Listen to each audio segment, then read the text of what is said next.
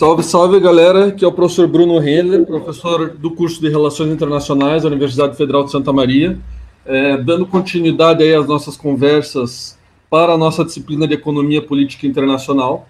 É, uma, hoje, mais uma vez, temos um convidado especial aqui no nosso Epicast, nosso podcast de Economia Política Internacional. Convidei o professor Paulo Lira, da Universidade São Judas, é, de, da Grande São Paulo, para conversar com a gente sobre a segunda das três principais correntes de economia política que nós estamos trabalhando. Já falamos sobre as correntes nacionalistas, desenvolvimentistas, industrialistas. Em breve vamos falar sobre as correntes marxistas. E hoje eu trago o professor Paulo Lira para conversar então sobre as correntes, né, a, a corrente liberal, burguesa, dependendo da, da denominação. Então, Paulo, se apresente, eu pergunto geralmente é, a sua caravana vem de onde, cara? Me fale aí, fale para a gente um pouco é, quem é você e, e, seu trabalho, sua pesquisa, brevemente aí para o pessoal te, te, conhecer aqui no Sul. Legal, cara. É, bom, meu nome é Paulo Lira, sou professor da Universidade São Judas aqui de São Paulo, né, Universidade Grupo Anima. Sou coordenador da HSM University, uma escola é, pós-graduação em gestão e da Escola Brasileira de Direito, a EBRAD. Né? É, eu, eu fiz minha graduação em economia na PUC São Paulo, tenho mestrado e doutorado pela Universidade Federal do Rio de Janeiro no programa de Economia Política Internacional. Né? É, que a propósito, esqueci de falar, fomos colegas, né? Você foi meu veterano. Exatamente. Né? Exatamente. E aí tive a oportunidade de também estudar, fazer é, doutorado sanduíche na Columbia University, né? Então foi um período bastante importante, assim, que agora eu tô colocando em prática, já colocava naquela época, né, como docente, mas é, as pesquisas nunca param, né? E sempre quando você passa por uma, uma, uma, teoria, uma tese, você sempre vê coisas novas, né? Então acho que esse é um ponto aqui no sentido de trazer a escola liberal é, não só um repeteco de algumas coisas, mas também algumas reflexões aqui pessoais, e aí eu vou marcar quando é reflexão pessoal e quando é parte da teoria, para ficar claro isso, né? É sempre importante também. Beleza? Podemos lá então? Vamos lá. Legal. Então, Paulo, é isso. A gente pensou, conversamos uh, uh, previamente, da gente estudar as correntes liberais em três tempos, né?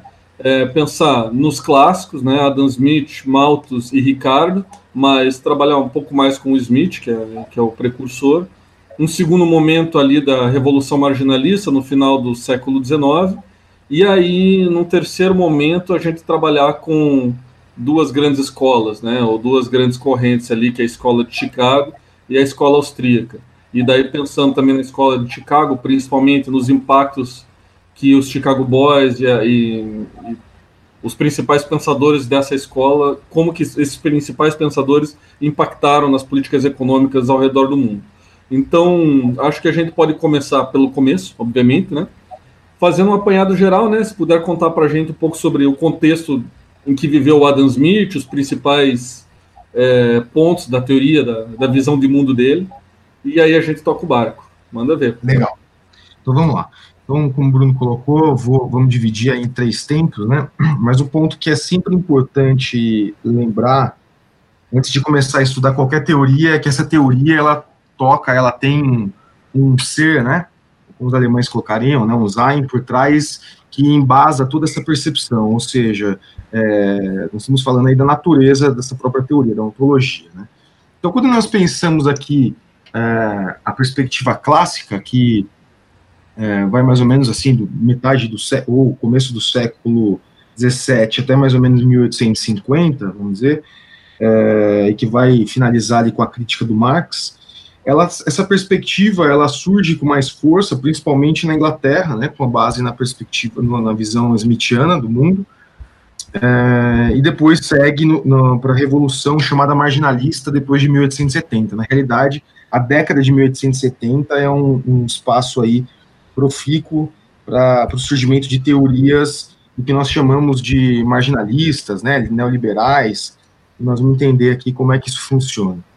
Depois nós temos aí dentro da escola austríaca, que é onde eu peguei aqui para dar mais ênfase, algumas gerações, né, e depois para a gente pensar como é que essas gerações ganham proeminência, quando é que elas é, é, ganham força aí nas discussões, tá? Então, o primeiro ponto aqui, né, como o Bruno colocou, começando do começo, a gente tem falado do Adam Smith, que é um filósofo e um economista escocês, né, de 1723 a 1790, é, conhecido aí, tratado como o prim, primeiro grande economista, né, e é o primeiro grande economista no sentido de formar um, um de elaborar um modelo abstrato e com, completo e relativamente coerente, né, sobre a natureza, estrutura, funcionamento do sistema capitalista. Obviamente, a gente tem é, pensadores antes disso, mas é tido como pai da economia exatamente por isso, né? A principal obra do Adam Smith é de 1776, uma investigação sobre as causas da riqueza das nações, mas o que é bastante interessante a gente notar, antes de a gente ir para essa obra precursora, é de perceber que o Adam Smith já teve preocupado, né, como um grande filósofo, com a teoria dos sentimentos morais, que é muito importante para pensar a riqueza das nações, e até sobre história da astronomia. Né? Por que, que é importante ressaltar essa questão da história da astronomia? Primeiro, porque é influência das ciências naturais, tá? E aí é importante guardar isso, porque quando a gente pensa nas teorias marginalistas, pelo menos, pelo, é, principalmente do, do, do Karl Menger, né? É, uma das principais críticas dele é sobre essa perspectiva de colocar ciência natural com seria a gente chama de ciência social, né? Então, o Adam Smith ele tem essa perspectiva da ciência natural já. É, então, a relação direta entre ordens naturais e uma sociedade fortemente organizada, com base em ordens naturais, é, é o primeiro ponto né, a ser, a ser chamado a atenção. E o segundo, que é a teoria dos sentimentos morais, a ideia de que a simpatia dos humanos, né, um pelos outros, domina todas as outras paixões, é, e essa é habilidade todo humano é, detém e é a base da sociedade. Né? Então, cada homem tem a possibilidade de, form de formar seu próprio julgamento, e a ideia de ser um observador imparcial, a ideia de ter uma consciência. Né? E aí, então, o comportamento individual ele é central para a gente pensar em prosperidade e a própria a liberdade na sociedade, né?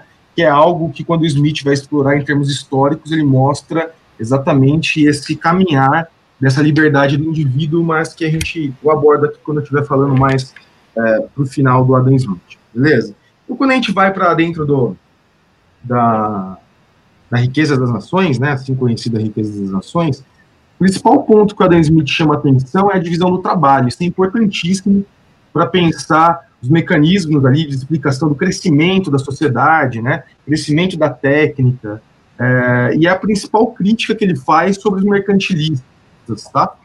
O principal ponto ali é mostrar que os mercantilistas tinham uma preocupação com o excedente, ou com a riqueza, melhor assim dizendo, né, é, do ponto de vista de estoque, né, quando na realidade a preocupação do Smith, que vai ser a preocupação ao diferenciar os economistas de outras perspectivas, por exemplo, a contabilidade, é sempre olhar em termos relativos, né, então Adam Smith já mostra que é muito mais interessante, muito mais importante se pensar em termos de fluxos, em termos de, de continuidade desse processo. Né? É, então, a, existem vários é, empecilhos para o excedente se desenvolver se nós não tivermos uma divisão clara no trabalho. Então, as sociedades mais ricas, por Adam Smith, são caracterizadas por uma maior complexidade em termos da divisão do trabalho. Tá? E a divisão do trabalho, por outro lado, ela vai ser limitada pelo tamanho do mercado. Então, existe uma correlação direta entre uma sociedade mais desenvolvida, com uma estrutura social mais complexa, e o tamanho do mercado, que tem a ver, logicamente, com a renda que é gerada por essa economia. Então, veja, tem três aspectos aí que são é, essenciais para se pensar desenvolvimento, crescimento e estrutura social no pensamento do Adam Smith. Né? Primeiro, porque há uma relação direta entre a complexidade numa sociedade e sua divisão do trabalho, e, obviamente, a tecnologia e o excedente que ela pode gerar, tá bem? Então, assim, esse é um ponto é, crucial para se pensar no Adam Smith. Outro ponto que é... Oi, vamos lá. Aí só, só, um detalhe, uma coisa que é interessante, ele coloca, a, ele usa como exemplo, né, a, a fábrica de alfinetes, né, a manufatura de alfinete. Perfeito, e perfeito. Aí, o ponto dele é que essa divisão do trabalho, conforme cada um, cada pessoa vai se especializando numa atividade, ela se torna mais a destreza aumenta, né? Ela se torna mais, que a gente pode falar, o skill, assim, a habilidade dela naquela atividade tende a aumentar. E isso faz com que a chance de progresso técnico, a inovação aumente, né? Porque se você tem uma especialização no trabalho, isso significa que cada um vai ser melhor naquela coisa específica que faz. E com isso você tem, você gera uma um espiral de progresso de tecnológico e de produtividade, né? Perfeito, é essa percepção, né? E é bastante isso tem uma relação com a realidade, uma, uma relação com a realidade, vamos dizer assim, e quanto mais você faz um processo e passa a pensar sobre ele, daqui a pouco você está fazendo ele de uma melhor maneira, né? Isso, sem dúvida, é, é como começar a fazer, eu, na época da graduação, começar a fazer fichamento de livro, por exemplo, né? Tem uma hora que você começa a sacar mais ou menos como os caras escrevem, né? Então você se apropria da forma como que determinado sujeito escreve, né? Por isso que depois de um tempo alguns intelectuais costumam falar, ah, eu prefiro ler autores franceses, outros autores ingleses, porque até se repete a forma de fazer, né? Ou seja, tem uma técnica aí por trás que você aprende, né? E no mundo do trabalho manual, principalmente como Adam Smith coloca, né? É, a forma de perceber os problemas, ela está muito correlacionada, muito ligada com o, o, a ênfase que você dá, né? O quanto você está dentro dessa, dessa, dessa atividade, né? Então, quanto mais apropriado dessa atividade, você vai começar a pensar, pô, poderia fazer isso diferente e, e, e poupar muito mais tempo e ser mais produtivo, né? Inclusive, essa é a base da, da, da, visão da capitalista, né? Tudo que a gente vê na sociedade é baseado na ideia de ser mais produtivo, né? Certo. Como tornar o dia mais produtivo, né? Como, como ser mais produtivo no trabalho, como ser... Bom, uma série de questões, né? Essencial Beleza. pensar isso. Pode seguir para o segundo ponto aí. Eu só te interrompi aí para fazer esse adendo, mas manda ver. É, é, importante. Outro ponto que é essencial e que marca é toda toda a perspectiva clássica da economia política e até a crítica marxista é a teoria do valor. Bom, outro ponto essencial, tá? Para a gente pensar e depois quando a gente for ver a revolução marginalista. Primeiro ponto que eu disse lá atrás é a perspectiva de levar teorias é, do mundo das ciências naturais para as ciências econômicas, e o segundo é a teoria do valor. Tá? A teoria do valor é essencial para pensar a economia política. Por quê? Porque a ideia é de que tudo que tem valor, seja valor de uso, seja valor de troca, advém da própria relação que o ser humano tem com a natureza. Então, dentro de uma economia monetária, você poderia, então, o dinheiro, né, tanto para o Adam Smith quanto para o Ricardo, Malthus, essa galera clássica, o dinheiro tem essa perspectiva de ser um intermediário entre mercadorias que são fabricadas a partir do trabalho. Tá? Então, o que dá valor a algo é ter sido produzido por um humano, ter sido produzido pelo, pelo trabalho. Tá, mas aí, aí, eu acho que seria interessante você falar essa diferença da teoria, é, é, o valor de uso e o valor de troca, né? É, Legal. É, o valor de uso está ligado diretamente com essa com a perspectiva de que não quero usar a palavra utilidade aqui, porque utilidade é um, é um vocabulário que vai vir mais adiante, né? Mas algo que, que seja, que possa ser utilizado e que tenha utilidade, entre aspas, para quem o produziu, né? Então, se eu produzo, eu produzo um banco, eu produzo uma cadeira, uma mesa, porque ela tem um valor de uso reconhecido nessa sociedade, né? Então, é, é, por exemplo, eu posso, pode ser que eu levasse um, produzisse algo que numa cultura fosse tivesse valor de uso, mas não necessariamente esse mesmo produto teria valor de uso para uma cultura B. Né? Então, isso seria a, a, discussão do valor de uso. Tá? É, e aí, por outro lado, apesar de ter valor de uso, uma coisa pode não ter valor de troca. Né? Esse é o ponto o que é produzido numa sociedade capitalista é aquilo que tem valor de troca, ou seja, aquilo que pode ser levado ao mercado e pode ser trocado por montantes de, de, de dinheiro, né, vamos dizer assim. Então, é, essa é a marca de o que é valor de uso e valor de troca.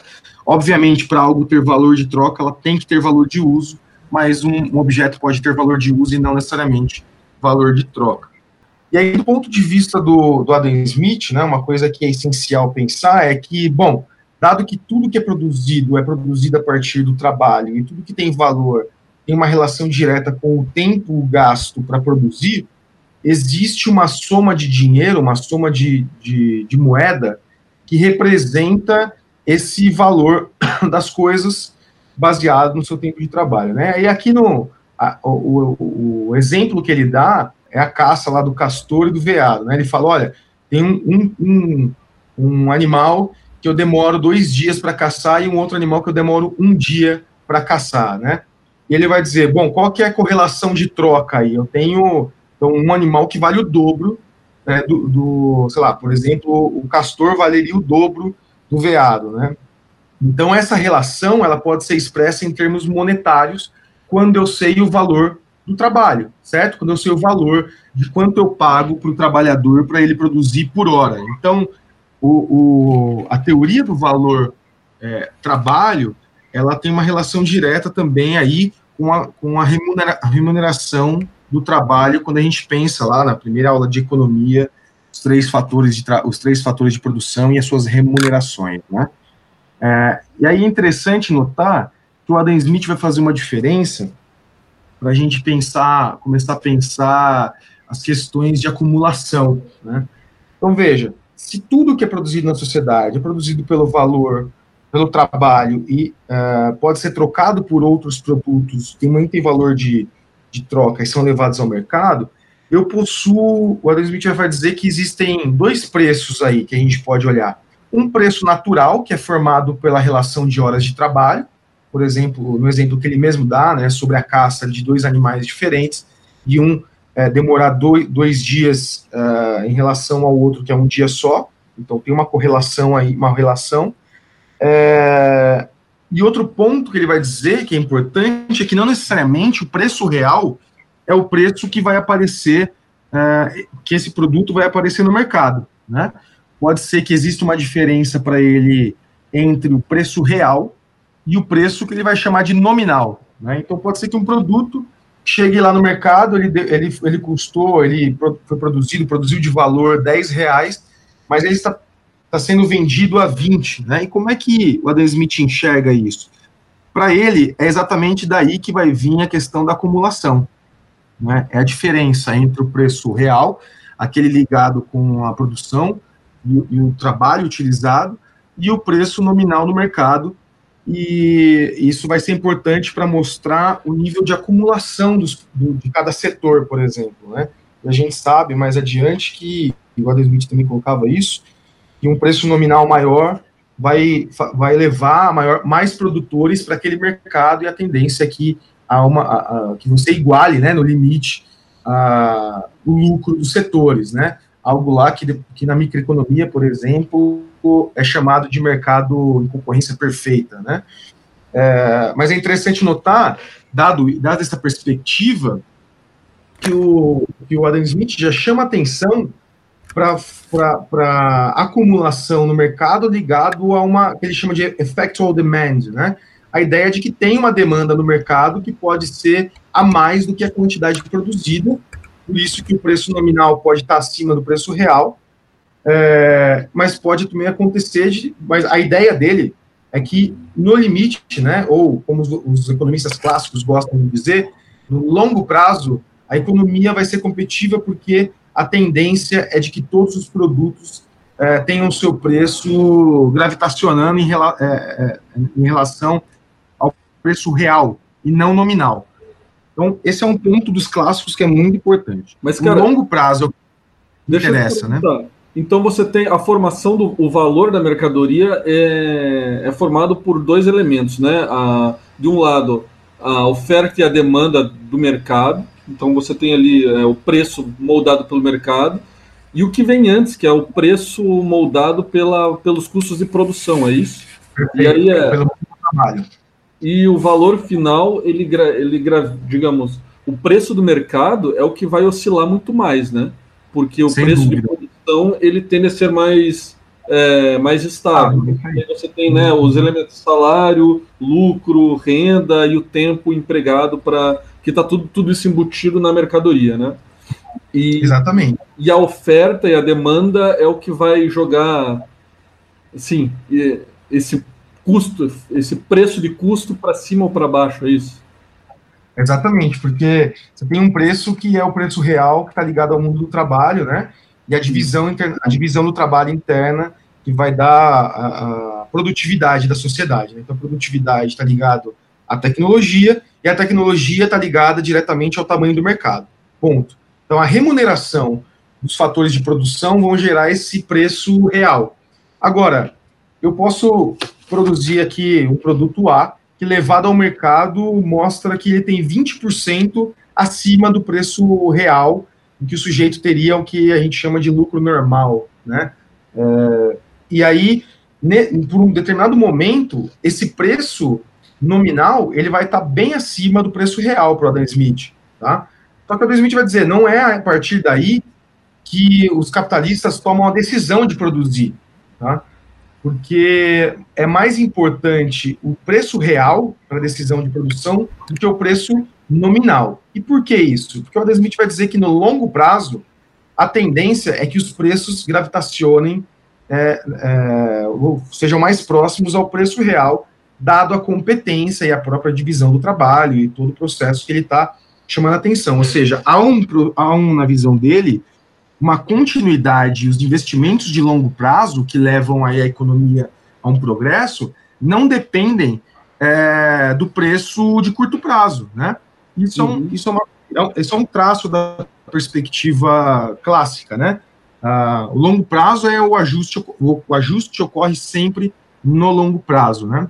Tá. Então, aí, cara, o que eu me deparei ao estudar o Adam Smith é que se fala que para ele a teoria é, o valor da mercadoria para ele se dá a partir dessa teoria da soma, né? Antes, de, antes da mercadoria chegar no mercado para ser consumida, você tem os seguintes elementos, então, né? Que é o salário, que é composto pela mão de obra direta e indireta, ou seja, a mão de obra que está trabalhando, a mão de obra que fabricou as ferramentas para esse trabalho. Você tem o lucro, a renda e o tempo gasto, né? Então são, seriam esses quatro elementos que vêm, digamos, antes da mercadoria chegar no ser, ser digamos, é, varia, que o preço dela ser variado pelo mercado, é isso? Então ele já está pensando na produção também, né?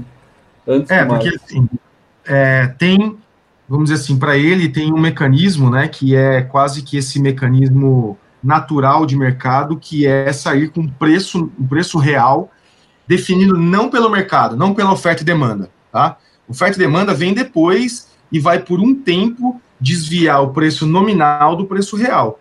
Mas o preço é dado, a princípio, pelo, pela relação dos três fatores de produção conjugados na produção, na, que tem né, como fim o produto. Então, o preço real ele é dado pelos três fatores de produção, né? Trabalho, capital e terra, com as suas devidas remunerações ali. E se esse valor ele vai além do preço real, isso é porque existe uma demanda efetiva maior do que a produção no curto prazo, mas isso não importa muito, né? Porque é como se no longo prazo a tendência é que você iguale a, a oferta de, de, produtos à demanda, né? Então, sem dúvidas, a, a vamos dizer assim, a, o ponto central do Adam Smith é que o valor e o preço está ligado muito mais ao mundo do trabalho, muito mais ao mundo dos fatores de produção do que ao mundo do mercado. Na realidade, isso faz uma diferença brutal quando a gente olha para os marginalistas, né? Que a gente vai ver que estão focando só lá no mercado, tá? Tá. Cara, aí mais uma pergunta. Quando você falou ali dos fatores de produção, trabalho, capital e, te e terra, uh, a gente precisa lembrar que ele também está falando então de classes, de uma sociedade de classes, né? Então ele se refere a classes antes do Marx, vai falar da luta de classes e tal, o Smith ele vai ter uma visão talvez um pouco mais otimista de que essas classes, elas, os egoísmos de cada grupo tendem a, um, a benefícios coletivos, mas que em última instância você tem ali classes com interesses divergentes. Então já no Smith a gente pode falar que existe essa perspectiva de classe que vai ser diferente dos marginalistas? Perfeito, porque na realidade, né, eu lembro do do Eduardo Carr, quando ele vai abordar a teoria do Adam Smith, e ele chama da, da, da harmonia de interesses, né, que é o que você está lembrando aí, é a ideia de que, bem, é, para a gente falar disso, então só um passo antes, que é pensar que o Adam Smith está escrevendo no final do século XVIII, né? E que a perspectiva que existe na Europa é uma sociedade com base em títulos é, relacionados à posição no Estado, né? A nobreza, enfim.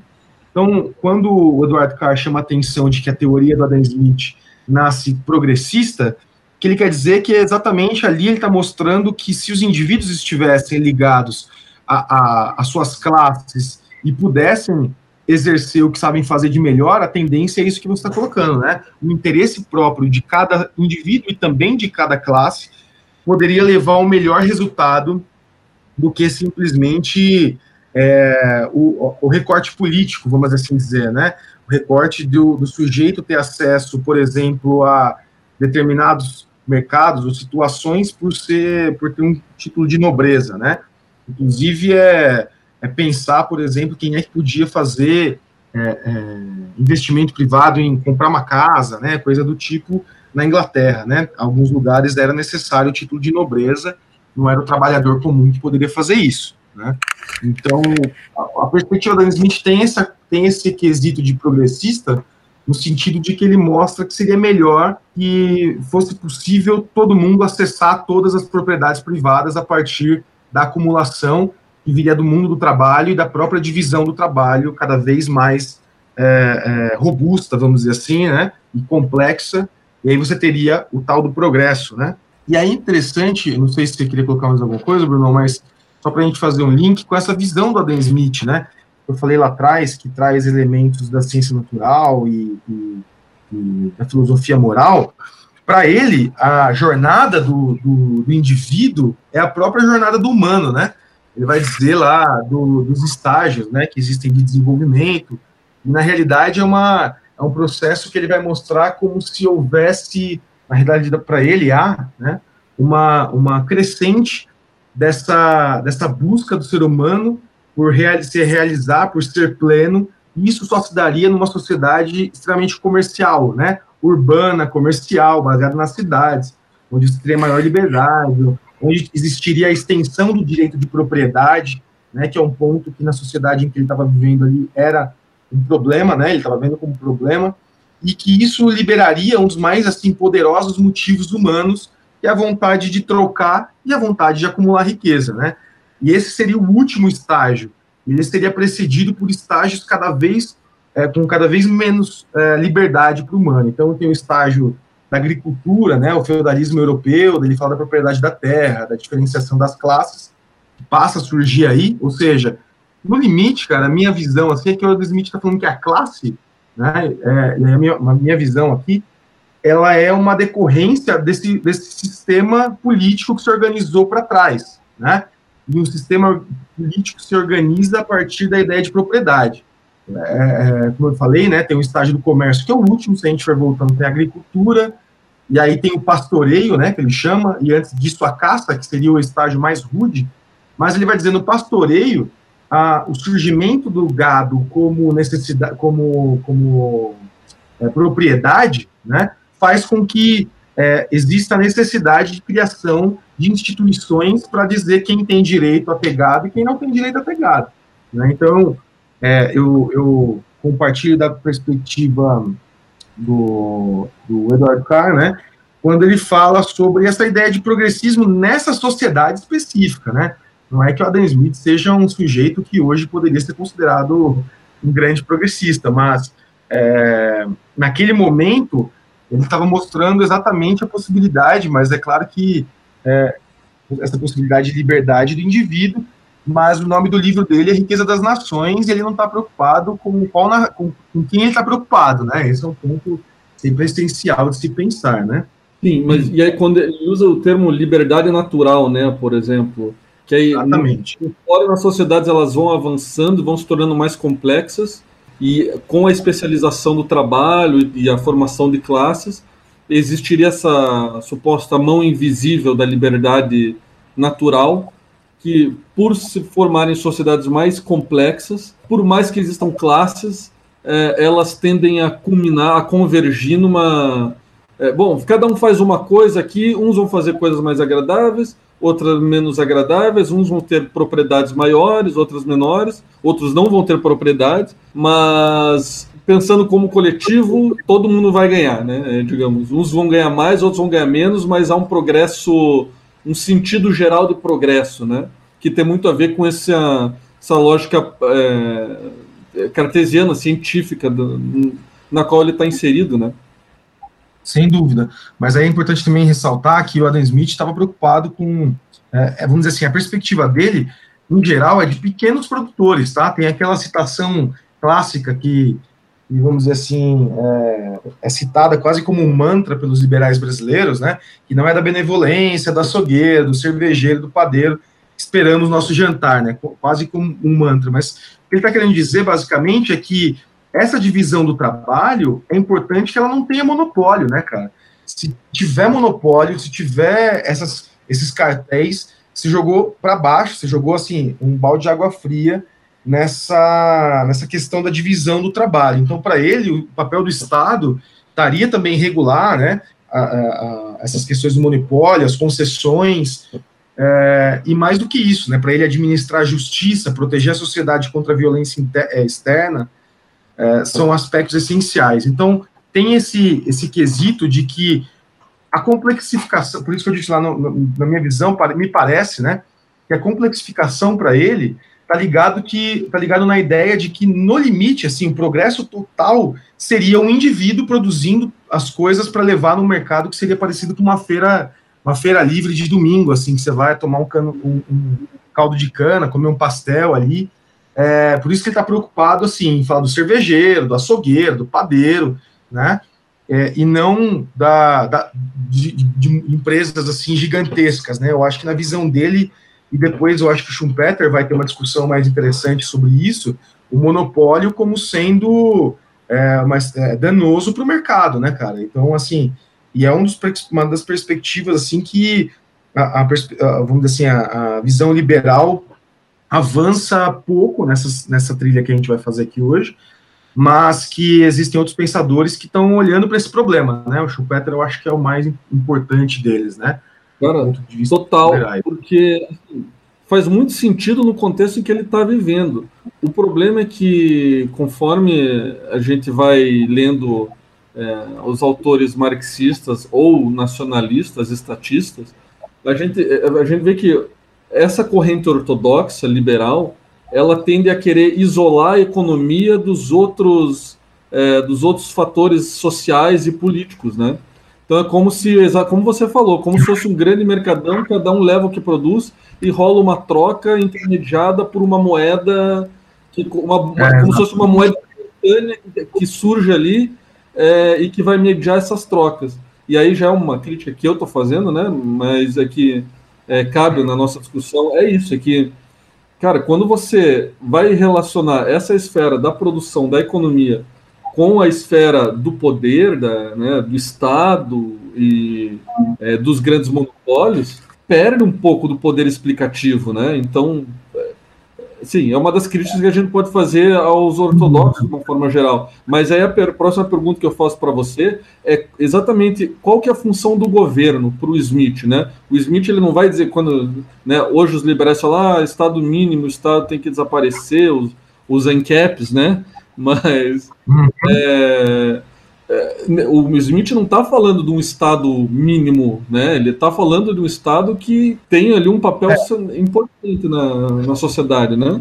Sem dúvida, né? Inclusive, essa questão da moeda que você falou é importante, né? Porque isso vai ficar muito claro nos monetaristas, eles, quando eles vão falar da história da moeda, sei lá, por exemplo, é, os textos têm menos de 100 páginas e os caras escrevem a história da moeda no mundo, né? Exatamente porque a moeda é como se fosse uma coisa que vai surgindo espontânea do mercado e ela é aceita pelos agentes porque ela é espontânea no mercado. Aí fica uma coisa assim do pensamento extremamente circular, né?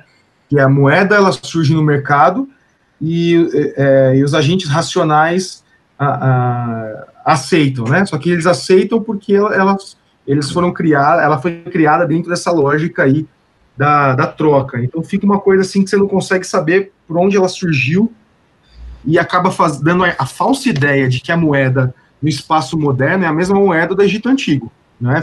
É como se tivesse a mesma, a mesma relação, e a gente sabe né, a gente é, olhando, estudando economia, estudando é, relações internacionais, que moeda tem uma relação direta com a formação dos estados e a capacidade de enfraquecer ou fortalecer os estados, né? Não é, não é essa coisa espontânea, né? Sim. E aí ele fala, por exemplo, da, do papel do Estado para proteção contra ameaças externas, é, proteção da justiça, pro, propriedade. E, e tem uma questão dire ligada diretamente com a, com a própria expansão dessa, dessa sociedade de mercado. Né? O Adam Smith tem capítulos sobre colônia, como é que é melhor administrar colônias, como é o jeito mais é, o jeito mais menos custoso, né? É, então, assim, você pode tirar da obra do Adam Smith, né? É, não só os, os nove primeiros capítulos, como eu como era acostumado na escola de economia, né? Lê lá só os nove primeiros capítulos, com ênfase no segundo. O segundo era que ele falava do indivíduo, onde tem a citação, o mantra aí, né? Que eu citei. Mas é, quando você vai olhar a obra como um todo, você verifica que o Estado ele é essencial para manter, inclusive, a lógica de não deixar a, a, a concentração do, do, mercado, ou seja, a diminuição da divisão do trabalho. A gente poderia até dizer aí que o Adam Smith já estava mostrando que, que uma economia de mercado ela tendia ao monopólio, né? Então é um primeiro ponto aí que vai ser sim, essencial, como eu disse, no pensamento do, do Schumpeter, que depois, por exemplo, vai influenciar a Conceição Tavares a pensar essa, esse direcionamento da economia de mercado como como que vai rumando para o monopólio. Né? Então, o Estado, para Adam Smith, ele é uma construção social, histórica, isso é muito importante marcar, e que tem relevância na hora da análise. Né? Ele é, é importante enquanto um, um ente ali, né, para a gente ficar numa linguagem meio hegeliana, de análise do real. Né? Importantíssimo. Inclusive, é, para prover bens públicos, né? Então, ele fala do papel do Estado na educação, é, de consumidores mais educados. Tem uma questão, inclusive esse ponto que está dizendo, né, de, de educar, tem uma relação direta com essa forma de organizar as colônias, né, porque na visão inglesa do mundo, eles estão organizando o mundo de um ponto de vista já numa sociedade mais avançada, porque se ele chega numa sociedade e a sociedade está no nível de pastoreio, os ingleses têm que ensinar os caras a como ser civilizado, né? Isso é uma constante na real, né? Eu acho assim, isso é uma constante no pensamento europeu, tá? Você pode pegar aqui os liberais e pega lá depois o List, pega até o Marx, né, alguns pontos, assim, você vai ver que tem essa questão da civilização e dessa expansão do que é mais, do que é moderno, né, mais moderno e mais avançado, né?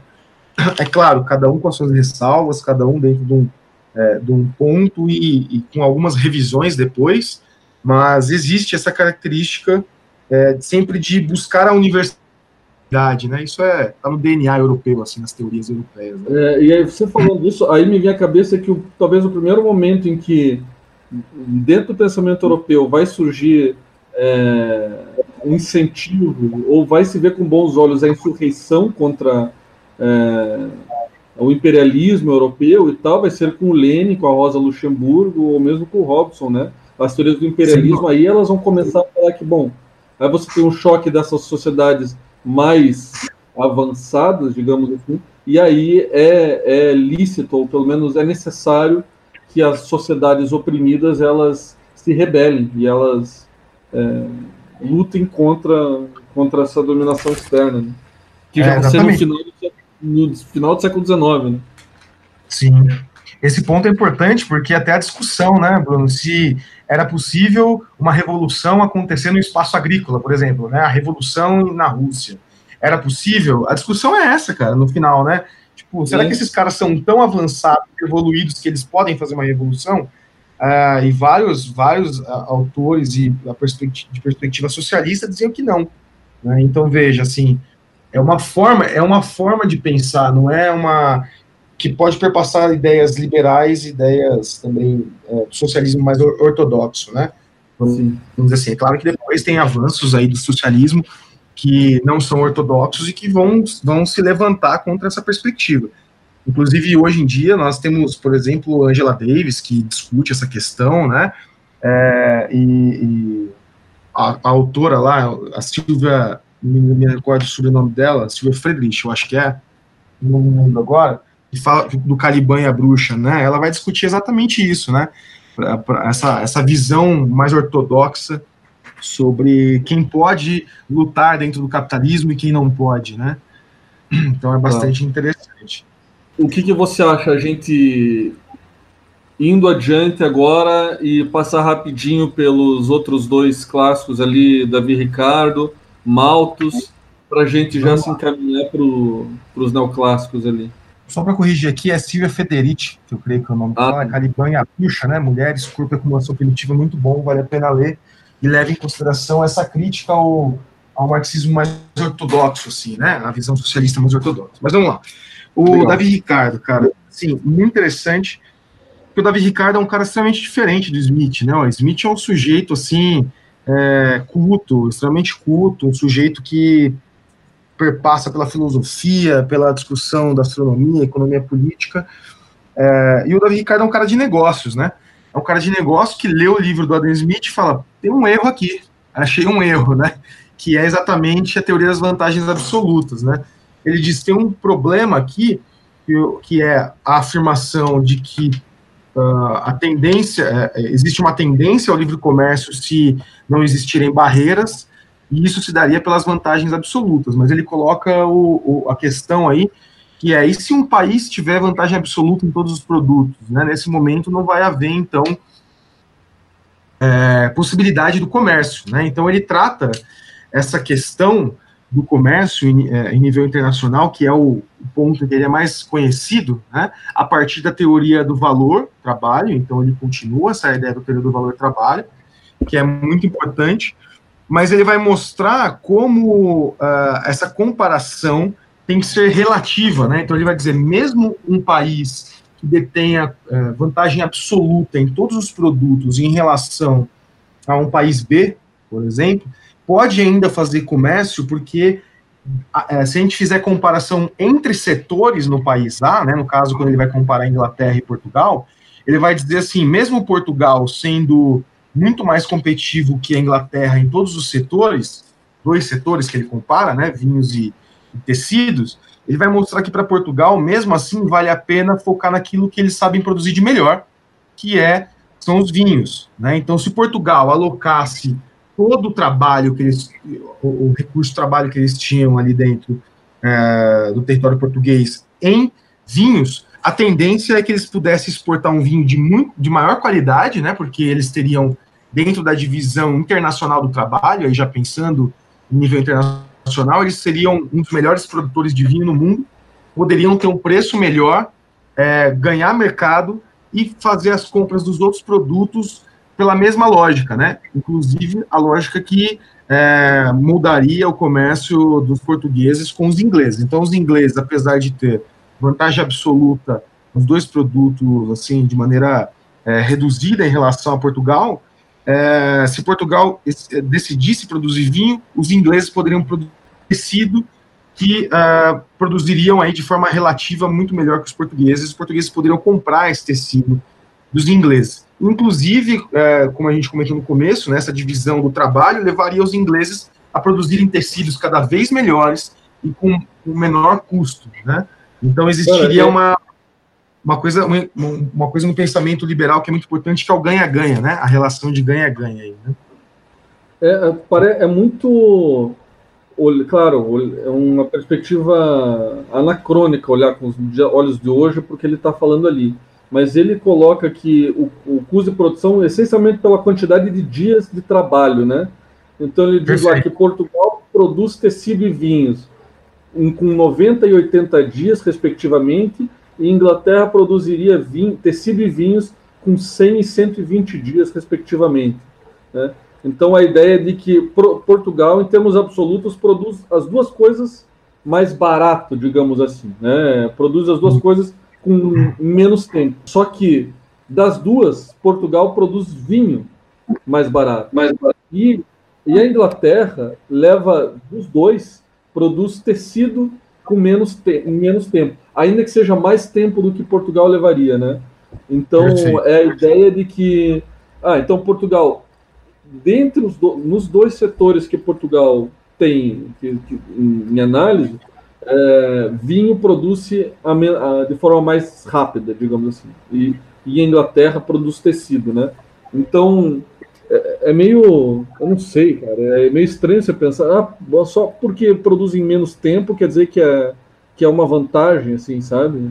É, ele leva em consideração uma coisa que é importantíssima, pensar que é a tecnologia, né, Porque, porque é. qual é a explicação disso? Para ele, Portugal é, tem conhecimentos, assim, desenvolveu melhores conhecimentos na produção e tem, e tem a ver, obviamente, com, com a questão da terra, né?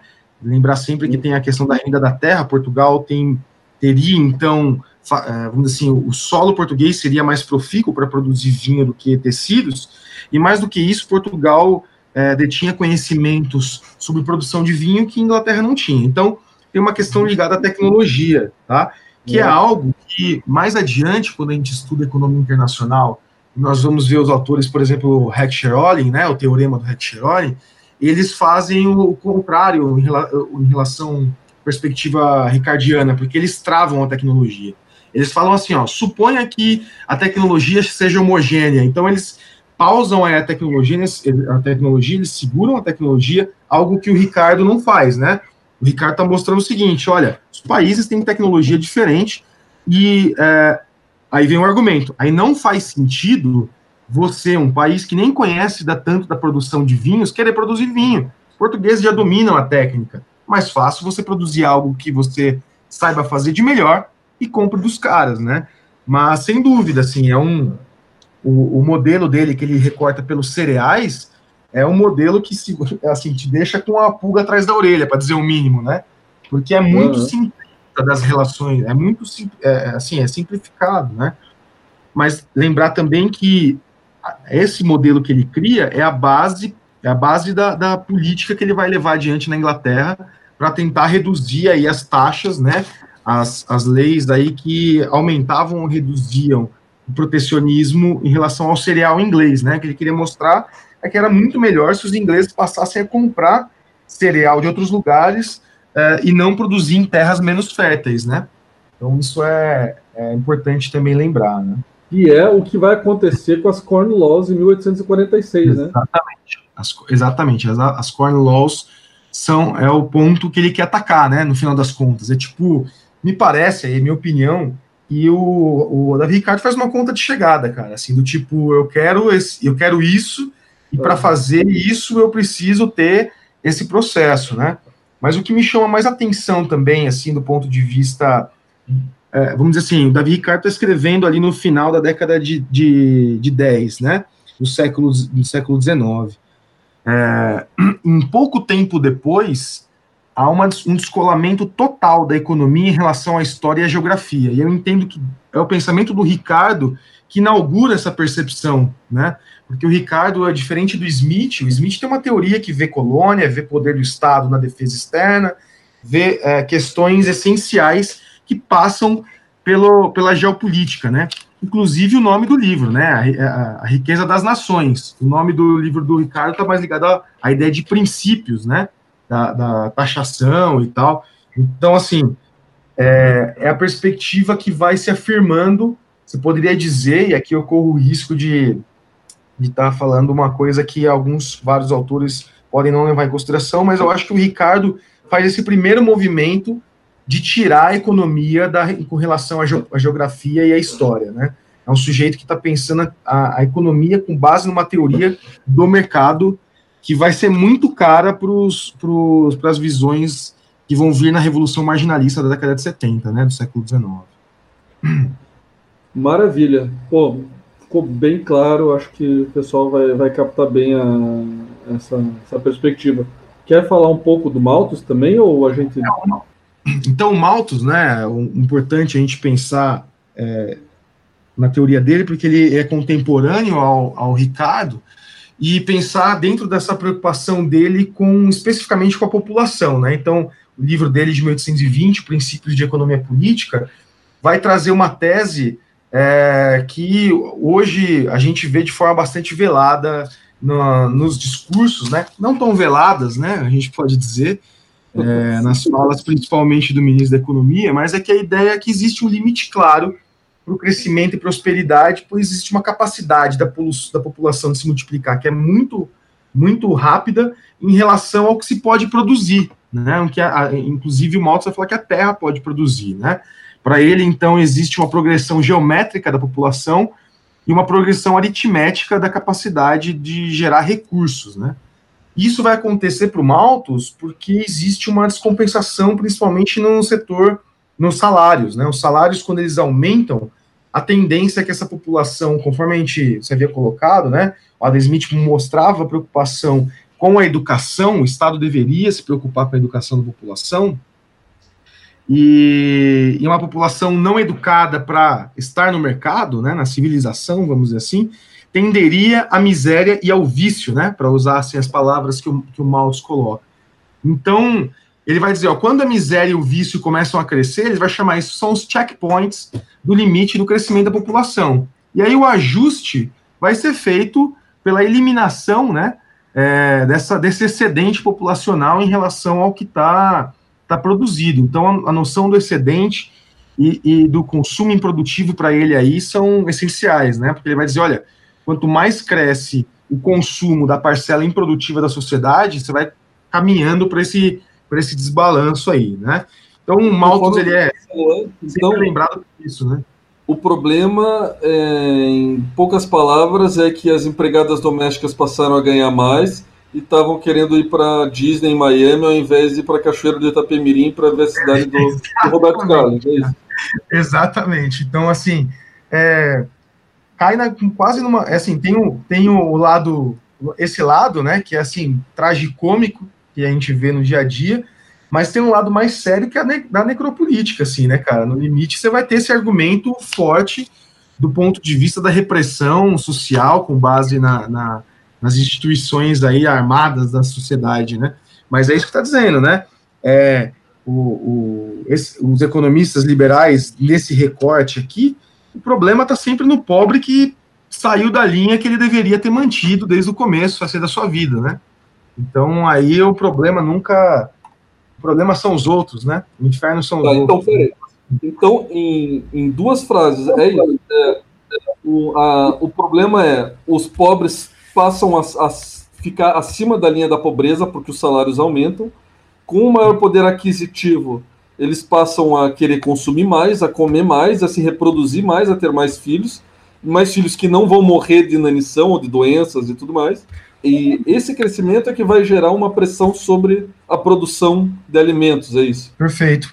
E aí, como é, a tendência é que esses, essas, esses consumos vão estar saciados já, o vício, né? Ele vai dizer toda essa, toda essa, esse lado moral que o cara não está acostumado, o cara não é educado, ele vai começar a aparecer, mas ele vai dizer, olha, isso tem que ser aceitável porque é um movimento de ajuste da sociedade, né? É, é, é um movimento aí que vai ocorrer para que a sociedade consiga ajustar crescimento populacional com recursos. Perfeito. Então fizemos aí um, um mapeamento bem legal da, desses três grandes autores clássicos é, que vão, vão, ser, vão estar na base do pensamento ortodoxo liberal, né? da economia Sim. política. Então, professor Paulo Lira, muito obrigado por esse primeiro mapeamento que a gente fez da, da, das origens do pensamento ortodoxo clássico da economia política. Fechamos esse primeiro bloco, vamos para o segundo para tratar dos neoclássicos agora. Valeu então, um abraço. Valeu, um abraço.